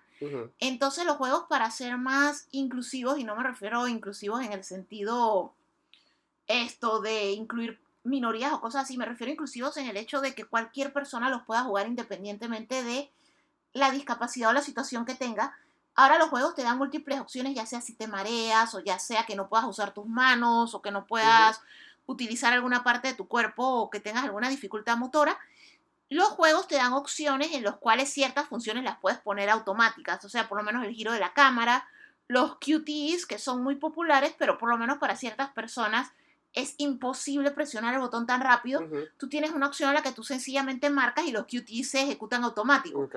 Entonces eso permite que más personas puedan disfrutar las historias que tienen muchos juegos súper geniales como The Last of Us 2 o como God of War, sin tantos problemas por las opciones de accesibilidad. Claro, claro. Y Spider-Man es uno de esos, porque en particular todas las mecánicas web swinging tiene eso, o sea, no solo que nos marea alguna persona, sino que son muchos button pressings, entonces sí había opciones en las que tú lo puedes hacer automático inclusive. Entre. Bueno, como hemos empezado el juego, pero no lo hemos terminado, eh, vamos a hablar de lo que sí ya salió prácticamente públicamente, los primeros 20 o 30 minutos, porque se liberaron los primeros 20 minutos y Insomniac Games lo liberó, y, que te incluye tanto de la historia y del gameplay. Eh, la verdad, vamos, en un año inusual como el 2020, que no hemos, eh, por, eh, debido al COVID, no hemos podido tener una película del MCU, un proyecto del, del, del MCU como se merece. O sea, prácticamente estamos viviendo de nuevo en el 2007 o en el 2009, que no existía el MCU o que no había película del MCU. Bueno, pero este año tenemos dos cosas, porque tenemos este juego que Exacto. honestamente llena el vacío. Llena en ese vacío parte, y la verdad, y la verdad... viene la serie de Scarlet Witch. Exacto, y la verdad, la verdad, en el aspecto, por lo menos en relación a este juego, es eh, una historia interesante. una historia interesante. Me agrada, lo que me agrada es esto. El juego está, está ambientado en diciembre, en la época de holidays, eh, entre Navidad y Año Nuevo. El- y lo que me gusta es que usa ese setting a su favor. O sea, el hecho de que los personajes estén celebrando Navidad es algo que mueve, eh, es, es parte de la historia es un momento, uno de los momentos bien emotivos que ocurre casi al inicio del juego. Eh, y es algo que, a diferencia de, digamos, Batman Arkham Origins, que está ambientado en diciembre, en Navidad, y realmente no hay razón para que ese juego esté ambientado en Navidad. Es como va la misma, si lastimosamente es una de las, mis películas favoritas, pero lastimosamente tengo que decirlo, Batman Returns, no hay razón para que esté ambientado en, en ¿cómo se dice?, en, en Navidad. Querían nieve por los colores. Querían, exacto, o sea, es, es- es como, es como lo que hace Chen Black con, la, con sus películas especial Arma Mortal, que no, que quiere jugar con los, como tú dices, con los colores, quiere que, que jugar con lo que es la yuxtaposición de una, de una temporada del año que es caracterizada por lo que es alegría y unión familiar versus la violencia que están lidiando los personajes principales. En el caso de Miles Morales funciona a su favor porque, primero que todo, Miles Morales lo que me gusta de la historia de Miles Morales es que te demuestran que es una persona totalmente diferente a Peter Parker. Un, personaje totalmente diferente. Es, eh, eh, sí, los dos son inteligentes, los dos tienen poderes arácnidos, pero eh, a la edad que tiene, eh, Miles ha tenido diferentes experiencias las que ha tenido Peter Parker. Y, eso es lo que me gusta, por lo menos que él está en la escena esta en particular, que está, es- estás viendo un videojuego un cutscene en el que tú estás viendo gente celebrando Navidad y están celebrando un momento bien emotivo, familia y amigos. Sí, eh, eh, y- y es, o sea, independientemente de las cosas que hayan, pa- hayan pasado antes o después de esa, de esa escena, está bien dirigida esa escena. Y al mismo tiempo, las, las mismas cosas que ya tú estás haciendo como, como Spider-Man, que hace como Miles, se mueve totalmente diferente. Puedes hacer combos aéreos mientras vas cayendo, eh, haciendo... Sí, eh, o sea, también que es gran parte de la actitud, porque lo que pasa es que en el juego anterior de Spider-Man ya teníamos un Peter Parker adulto, o sea, un joven adulto, a un de adulto. un joven universitario, pero De hecho, ya era siquiera- adulto, no es lo mismo que tener un muchacho como Miles, que sí es un teenager, que se está tripeando los poderes. Eh, Exacto, entonces tiene, eh, por lo menos tienes a, Peter Parker, como tú lo dices, tienes un Peter Parker que para el momento del juego, del juego anterior, eh, Peter Parker ya tiene 8 años siendo Spider-Man, ya no está trabajando en el diario El Clarín, ya terminó la universidad, ya está trabajando en, un laboratorio científico, eh, su relación con Mary Jane está en altas y bajas, ya está más tranquilo con la idea de que la tía May esté trabajando fuera de la casa. O sea, eh, eh, es un Peter Parker que ha tenido otro- muchas otras eh, experiencias y ha peleado con gran parte de sus villanos, mientras que acá Miles está empezando, él tiene a su mamá, tiene a su amigo Gin, eh, Ganki, eh, su mamá se está tirando para una campaña política que, eh, que, que, que, obviamente en una época controversial porque recuerde, recordemos que Miles Morales tiene las dos descendencias, tiene descendencia latina y tiene la descendencia él es afroamericano, de, él es afroamericano y es latino. y es latino, exacto. Y entonces qué curioso que la mamá de él se está tirando para un puesto político en la ciudad y al mismo tiempo él tienes otra, otras particularidades y las otras habilidades que tiene Miles que no tiene Peter, que como el camuflaje y el Venom Blast, que son muy excelentes la forma en la que te, te ponen a jugar con ellas en el juego. Es totalmente brutal. La primera escena del juego, o sea, la primera secuencia que es cuando los dos Spider-Man están persiguiendo a Rhino a través de la ciudad, destruyendo casi todo. Creo que es una de las mejores cosas que yo, una de las escenas más divertidas que yo he visto en un videojuego Sí, eso sí. contando hasta Mario, porque nunca, no, no pensé que me iba a tripear tanto y es una de esas, es una de esas cosas que yo le estaba diciendo a Alicia hace rato, que lo malo de este juego es que no te permite hacer una selección de capítulos y jugar tus misiones favoritas. La historia va corrido y es una lástima porque tanto este juego como la Spider-Man anterior tiene varias secuencias que son impactantes y el equipo de Insomniac ha hecho un trabajo increíble en lo que es traerte lo que es el, eh, el mundo, no el mundo del MCU, el mundo de Marvel como tal, en esta versión, en, lo que sería el universo de videojuegos, eh, haciéndote referencias a Doctor Strange, referencias a Wakanda, pero sin salirse de la historia de lo que es, eh, de lo que es Spider-Man. Y que entiende el- lo que es el, el core de los personajes. O sea, la gente que, que ha jugado este juego, yo he hablado con gente, yo he visto reacciones de, en, en YouTube de los que han jugado el primer juego, el de Peter Parker. Y hay gente que te lo dice, el juego, la historia está súper brutal, hay gente que ha salido llorando del videojuego, por lo, no solo por lo bueno que está, sino por eventos que ocurren en el videojuego. O sea, la forma en la que Insomniacs en- entra en el core tanto de Peter Parker como de Miles Morales hace que tú te relaciones con ellos. O sea, no son personajes de videojuegos, son personajes tan humanos como tú, yo o los que nos estén escuchando. No, ellos siempre fueron un muy, muy buen desarrollador. Ajá. No, y Spider-Man les quedó súper bien. O sea, como te decía, yo espero ya finalmente poder completarlo en PlayStation 5 gracias a las opciones de accesibilidad. Porque sí, sí es un juego muy bueno, pero ellos siempre han sido buenos storytellers. Sí. Sea, no, no es una cosa como un chiripazo. No, no, no, no fue. Y, y, y de hecho, eh, eh, honestamente, para las personas que no le meten a los videojuegos, inténtenlo se puede, y, quieren, y quieren buscar una, una super experiencia brutal de superhéroes más allá de lo que se ve en las películas o en, o en las caricaturas o en los cómics. Honestamente, les recomiendo estos juegos. O sea, después de estos dos juegos, o sea, yo me jugué Spider-Man, el de PC4, me lo, lo terminé cuatro veces, de lo bueno que está. Y el Spider-Man Miles Morales estoy jugando, no lo he terminado, estoy No, ansioso. que, que tú tienes una extrema obsesión con Spider-Man. Y estás, dije, por favor, juega las of Us. Y no has llegado ni a la mitad. No llegan a la mitad. Solo juegas a Spider-Man. O sea. por, por, por el tipo de experiencia que es. o sea, no, no, no sé, no, no sé qué. eh, Lo que pasa es que Insomniac son muy buenos. O sea, mi Ajá. primera experiencia con todo y que ellos son los de Ratchet Clank, mi primera experiencia con ellos fue con Resistance.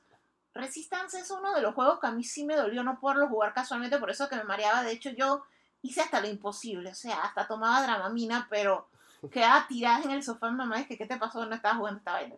Pero llegó un punto que ya al final fue que no, en verdad no lo puedo jugar. O sea, hopefully algún día saldrá, no sé, le harán algún remaster o un remake como hicieron con los Resident Evil, con las opciones de ahora que sí me permitan jugarlo porque, o sea, era una soberana historia, lástima que no tanta gente le dio oportunidad a esos juegos.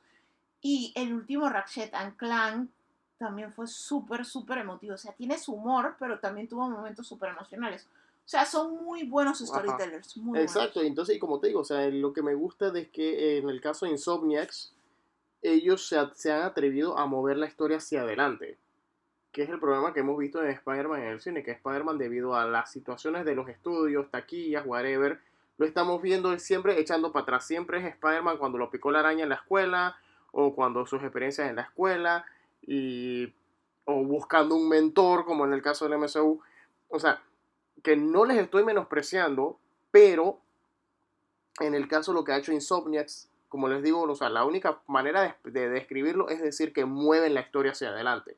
explotan lo que es los personajes y, las habilidades de los personajes y las escenas que ellos han construido son escenas totalmente, totalmente épicas. O sea, no hay una secuencia de acción de Spider-Man de los dos juegos que no sea épica y ahí no hay una secuencia en la que no te eh, en la que te alegra haber sido el que haya tocado el personaje y ahí no hay una secuencia de un cutscene que tú hayas quedado como me hubiese gustado que esa escena no hubiese sido un cutscene.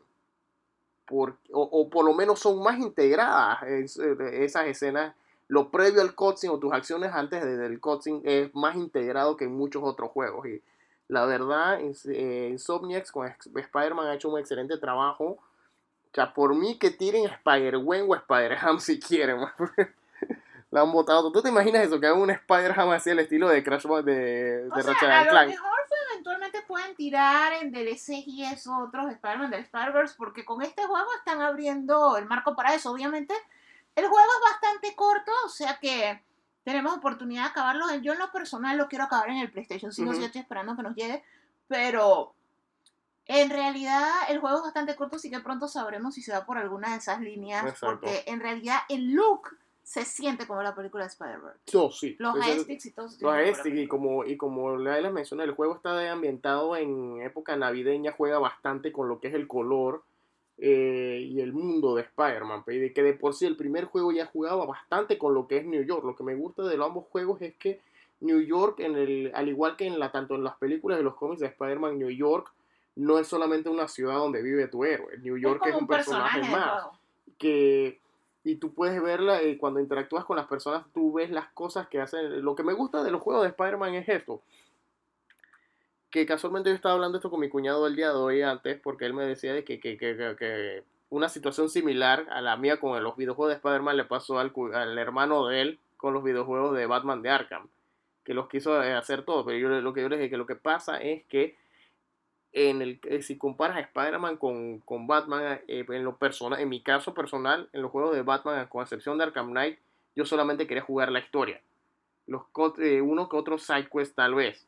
Pero aquí debido al tipo de personaje que es Spider-Man, que es un personaje que, pues, que, que, en una, que en una fracción de segundo pasa de ser un personaje de acción a un personaje chistoso, a un personaje trágico, en fracciones de segundo, tú quieres hacer todo lo que te pide el juego quieres, quieres que hacer el, el columpio con telarañas, quieres caminar por la calle. Es lo que me gusta, o sea, la manera en la que se desenvuelve el juego de Spider-Man me recuerda mucho a uno de mis juegos favoritos del PlayStation 3, que era Infamous 2. Ajá. O sea, eso de ir haciendo misiones esto por la calle, rescatando la ciudad, y en particular porque Infamous 2 tenía algo, o sea, tú podías ser héroe villano, o sea, tú eras esta persona con poderes y no estaba predefinido, o sea, tú con tus acciones ibas determinando y la ciudad se iba amoldando a lo que tú ibas haciendo y era muy bueno. Entonces, este juego tiene ese feel, o sea, los Spider-Man estos tienen ese feel de y no solo quieres hacerlo todo. Exacto, y, y, que de hecho no es único de esos juegos. Tú deberías darle un chance a los últimos Assassin's Creed, porque son exactamente la misma. No, yo pensé uno de esos. Yo pensé un Assassin's Creed que tenemos en el Xbox, no me acuerdo cuál es. Que... Milagro. Eh, ajá. Ah, pero sí, le dan ganas de hacerlo todo, ya sea que incluso hasta simplemente caminar por la calle y ver qué lugares del universo Marvel están en la ciudad, o simplemente que tú, tú, caminas y puedes saludar a las personas y la gente te habla, la gente reacciona, la gente te dice te odio Spider-Man o me encanta Spider-Man o quiero tomarme un selfie con Spider-Man, o sea, es, es una experiencia totalmente eh, interesante que te mete en lo que es el mundo del, del vecino amigable arácnido y una vez más, como, como, lo trataba de decir, para aquellas personas que no jueguen los videojuegos, que no, no, estén en el mundo de los videojuegos, traten de darle una oportunidad. Si, si no te gustan los videojuegos, por lo menos búscate la historia en YouTube. No, lastimosamente no tendrás la misma experiencia, pero no te perderás lo que es básicamente una, en el caso de Spider-Man, la mejor, las mejores dos historias de Spider-Man con dos Spider-Man totalmente diferentes. Eso es cierto. Ok, retomando entonces ya para llegar ya a los reviews. Esto. Esta semana, aparte de Miles Morales, vimos la película Corporate Animals. Esta película es una comedia de horror, se le puede decir así, o una es una sátira más o menos. Es un grupo de trabajadores de una compañía que estaban en un taller de cuerdas y que por accidente quedan atrapados en una cueva con la eh, por tres, por seis días y con la opción de, cuando se les acaban los recursos, empezar a comerse entre ellos, en el proceso revelando cosas misteriosas, cosas inusuales sobre ellos y la compañía. Película está divertida, medio que bien unos momentos, o si no simplemente camina sobre territorio que ya se ha caminado, pero vale la pena chequearla para sacar sus propias conclusiones. Tiene las actuaciones de Demi Moore, Ed Helms y Soran Kani, que tal vez no reconozcan el nombre, pero es Dopinder de Deadpool. ¿Ali? Sí. ¿Ibas a decir algo sobre Corporate Animals?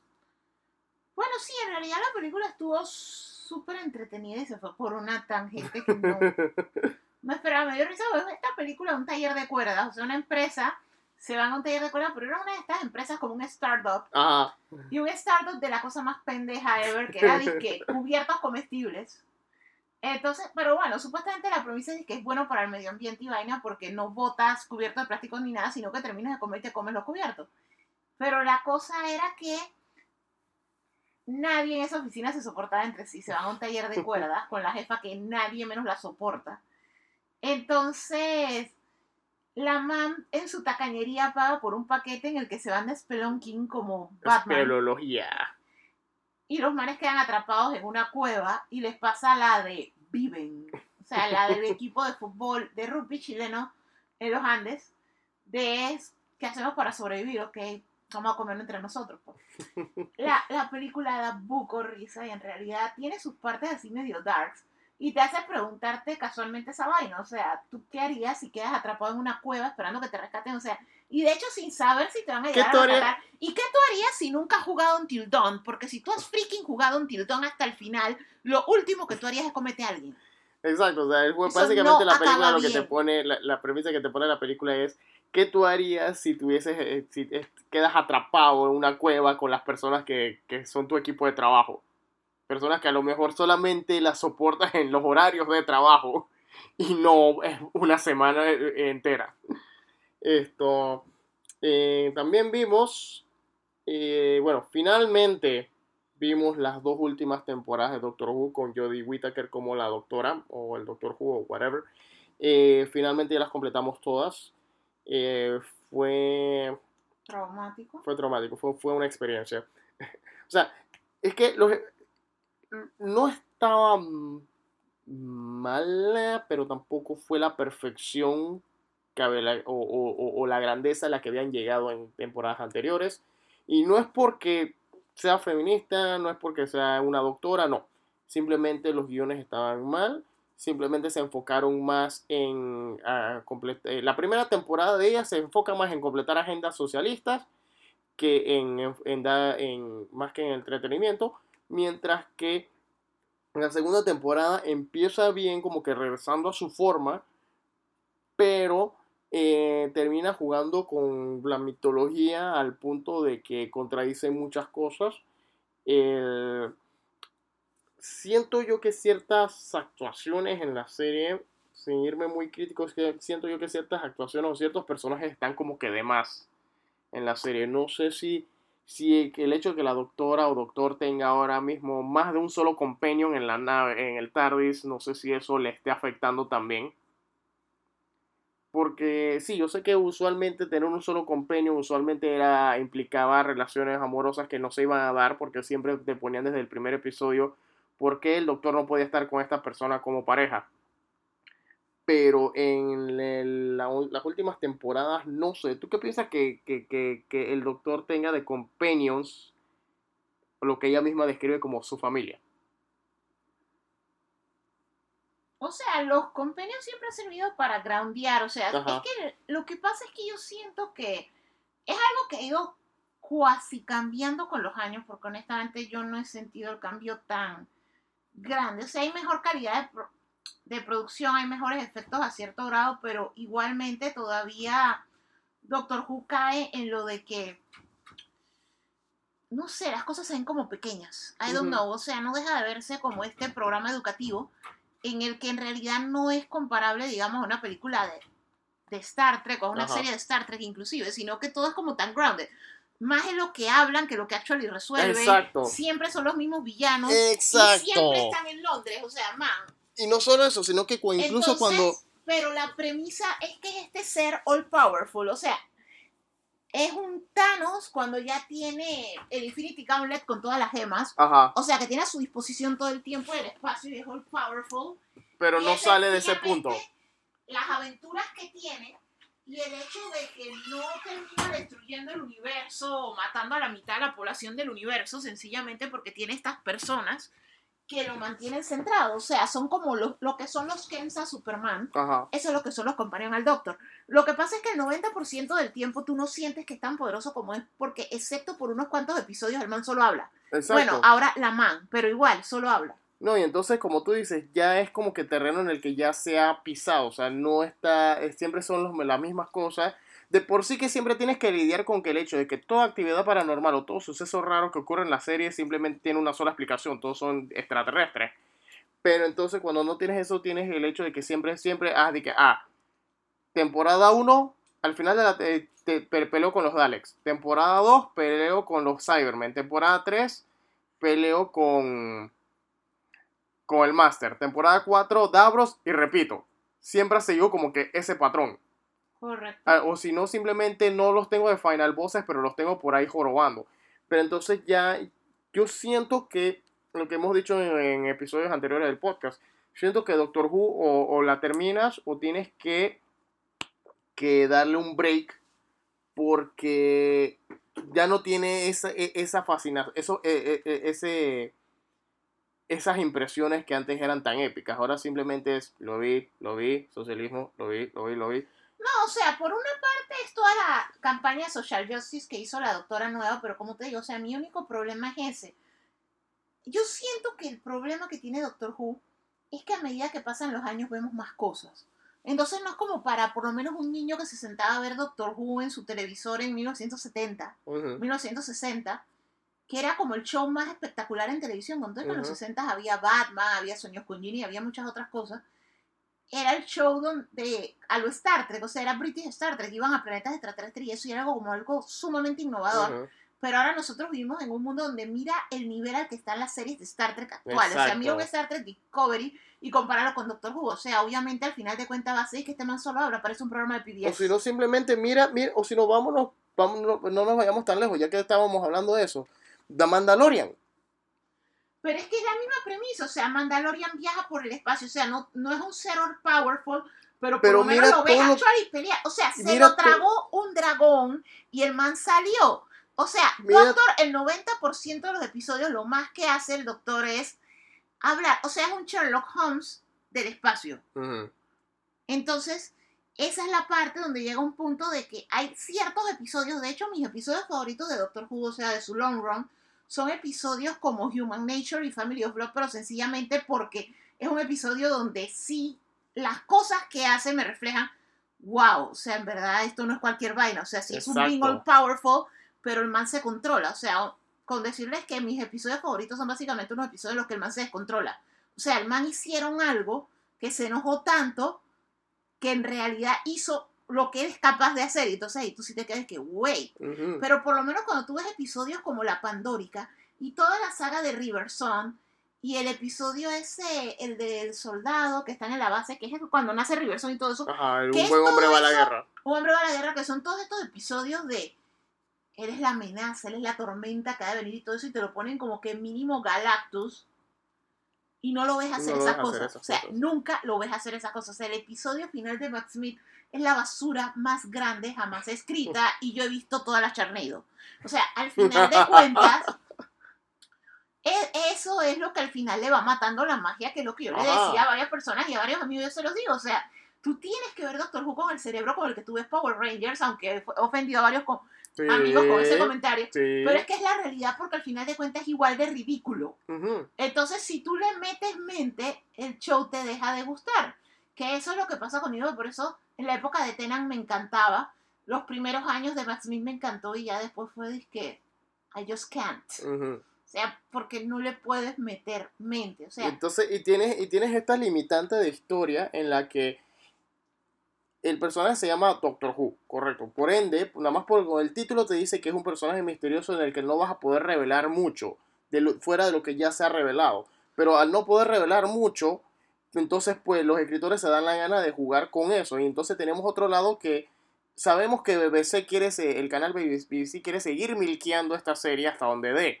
Y por eso sabemos que la, la, serie ha durado casi 50 años porque se ha usado el recurso narrativo de que el doctor cada vez que se muere regenera y cambia de apariencia. Supuestamente llegaba a 13 regeneraciones, después le dieron 1000. Ahora resulta que tiene regeneraciones antes desde, que, desde antes de iniciar la serie. O sea que no sabemos ni siquiera cuántas series. Eso fue realmente, eso, ese cambio no fue para darle peso a la historia, sino simplemente para decirle, hey, la BBC quiere hacer Doctor Who hasta que BBC deje de existir. Eso fue todo ese relajo de, de, que el Doctor tiene regeneraciones desde antes de existir. Correcto. Así que, o sea, está en un punto crítico. Ahora mismo es, es, tiene que evaluar o traer a David Tennant de vuelta o hacer un crossover con David Tennant. Pero bueno, fuera de eso, hablando de cosas eh, abstractas e inusuales vimos, ya finalmente vimos el final de Lovecraft Country. La serie está brutal, pero como hemos dicho anteriormente, tienes que prestarle bastante atención. Tienes que prestarle bastante atención porque es bien confusa, bien enredada, pero un final espectacular en lo que es el viaje de Atticus y su familia, no solo eh, no solo tratando de descifrar qué es lo que ocurre con, eh, en, este, en el mundo en el que ellos viven, eh, este, estamos viendo esta familia que está viviendo en el momento, uno de los momentos más críticos para la gente de raza negra en Estados Unidos. Incluso en los últimos episodios viajan en el tiempo de 1921 para ver la masacre de Tulsa, que ya HBO la había narrado en Watchmen. por eso que se trata Watchmen. Ajá porque realmente es la masacre de Tulsa, es uno de los momentos más oscuros de Estados Unidos, al punto que casi prácticamente lo han eliminado de la historia. Eh, y, o sea, es, o sea, realmente Lovecraft Country es una serie súper espectacular y en la que realmente, o sea, no es que sea magia para los negros porque simplemente tenga que ser así, sino magia para la gente que en realidad... El Magical Negro. Ajá. Por todo un cast. Por todo un cast, pero no es en el mal sentido, sino en el sentido de que esta gente como decían muchos reviews, estos personajes están tratando de hacer justicia por ciertas, eh, ciertas situaciones que les han pasado a través de eh, la vida que han llevado. Muchas ya, han sido por situaciones políticas de la sociedad o por interferencia mágica de, aquellos que han estado buscando inmortalidad a través de ellos. Sí, pero por lo menos dentro de todas las historias que ellos contaron a través de los Crash Country la primera temporada, basadas tanto en la novela como en hechos del racismo de Estados Unidos de la época. Uno de los detalles interesantes que a mí me gustó mucho es todo este lore de los descendientes de Adán, su lenguaje. O sea, los efectos especiales de las criaturas los oh, Eso fue sobre todo el episodio cuando ellos van a buscar la criatura y se meten bajo el agua. No, o sea, la serie es muy buena, es bastante confusa. Si la ven, tienen que prestarle completa atención porque en verdad, si no prestas atención un segundo, queda súper en el aire. Pero en realidad la serie está muy bien hecha. Los efectos son espectaculares. A mí me gustan bastante los colores. Me gusta la actuación, pero más que nada me gusta la actuación de la muchacha. Me gusta por encima de la de Atticus. Sí. Con todo y que le ha ido mejor, porque él le han estado ofreciendo cosas como le ofrecieron el papel de, Kang. De Kang. Esto. A ver. Eh, hablando de eso, también vimos en Netflix His House, una película de terror psicológico sobre esta pareja de de África que escapa de prácticamente de una guerra civil del sur de Sudán y terminan viviendo en Inglaterra en una casa que se les ha otorgado a través de servicios sociales, pero la casa está escondiendo un secreto prácticamente oscuro y sobrenatural que va exponiendo las eh, cosas que esta pareja ha tratado de esconder. Película sumamente brutal, sumamente espectacular, las criaturas dan súper miedo. Es realmente tienen que ver esta película y realmente te dice mucho sobre lo que son las personas que están viven en situaciones precarias al grado de, de, de, cuenta las historias o sea la historia es de una pareja de refugiados.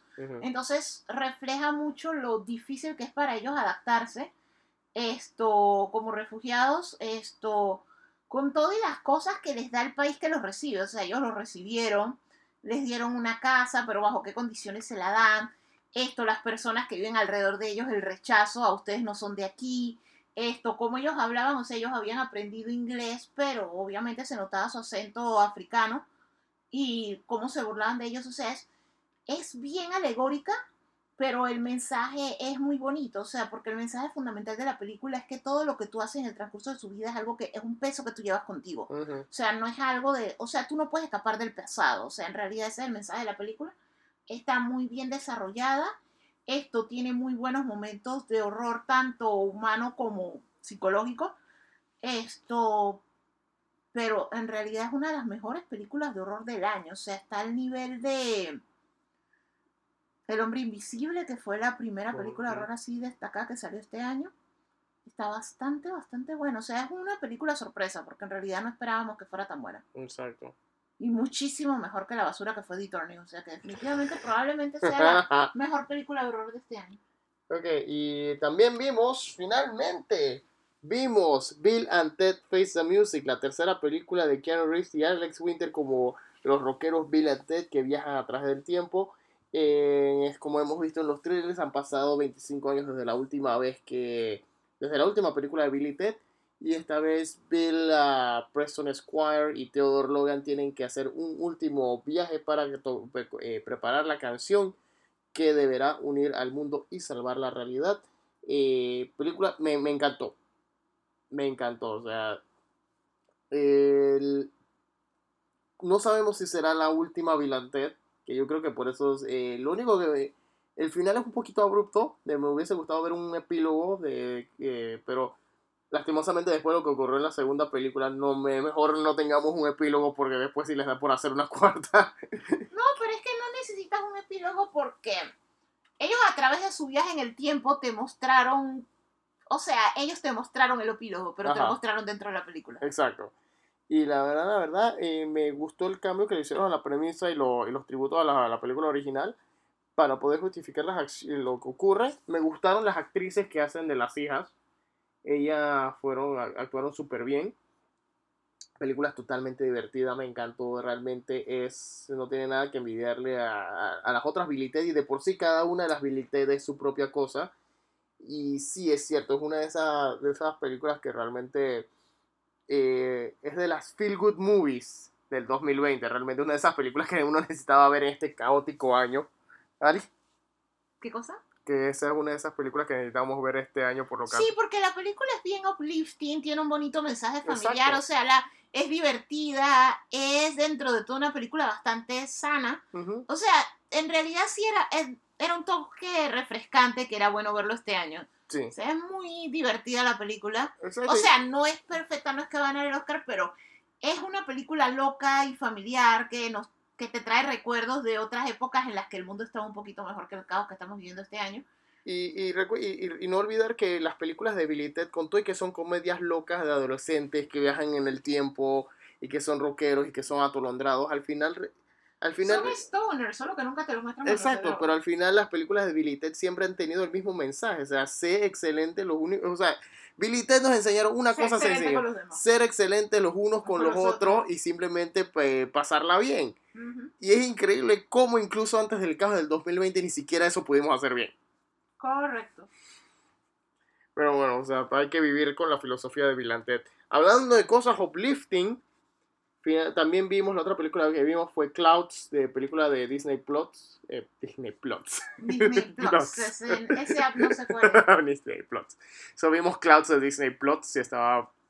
¿Y qué te pareció Clouds, Alicia? Eh, Clouds es la historia de... Es una historia de la vida real sobre este muchacho que eh, él y su, y su mejor amiga... Primero que todo, el muchacho eh, padece de un tipo de cáncer. Osteosarcoma. O sea, es bastante parecida a los que han visto The Fallen Your Stars. Ajá. Es por la misma línea, con la leve diferencia que está basada en un hecho de la vida real. Cuenta la historia de Zach Soviet. Zach Soviet fue un muchacho que en el año de su graduación de secundaria, él venía luchando con osteosarcoma. Finalmente le dan el diagnóstico de que le quedan meses de vida. El chico decide seguir yendo a la escuela, pero él quería dejar como su huella, igual que muchas personas. Entonces él con su mejor amiga, ellos forman como una banda y entonces ellos comienzan a escribir canciones y grabarlas y se suben a YouTube. Entonces las canciones comienzan a gustarle a mucha gente, la van descubriendo los medios y todo esto. Y obviamente el chico es tan agradable que se vuelve como un fenómeno más que nada de las redes sociales. De hecho, el video de la canción Clouds ahorita mismo ya lleva como 16 millones de views. Esto, la película, como les digo, es como The Falling Your Stars, o sea, es la película de un chico joven desahuciado, así que como se pueden imaginar es una película bastante triste. O sea, lo uplifting es cómo él pasa los últimos meses de su vida. Exacto.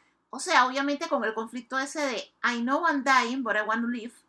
Entonces, es una muy bonita lección de vida. Sí, obviamente tiene escenas muy fuertes de la familia. La mamá interpretada por Neve Campbell, que honestamente, I feel old.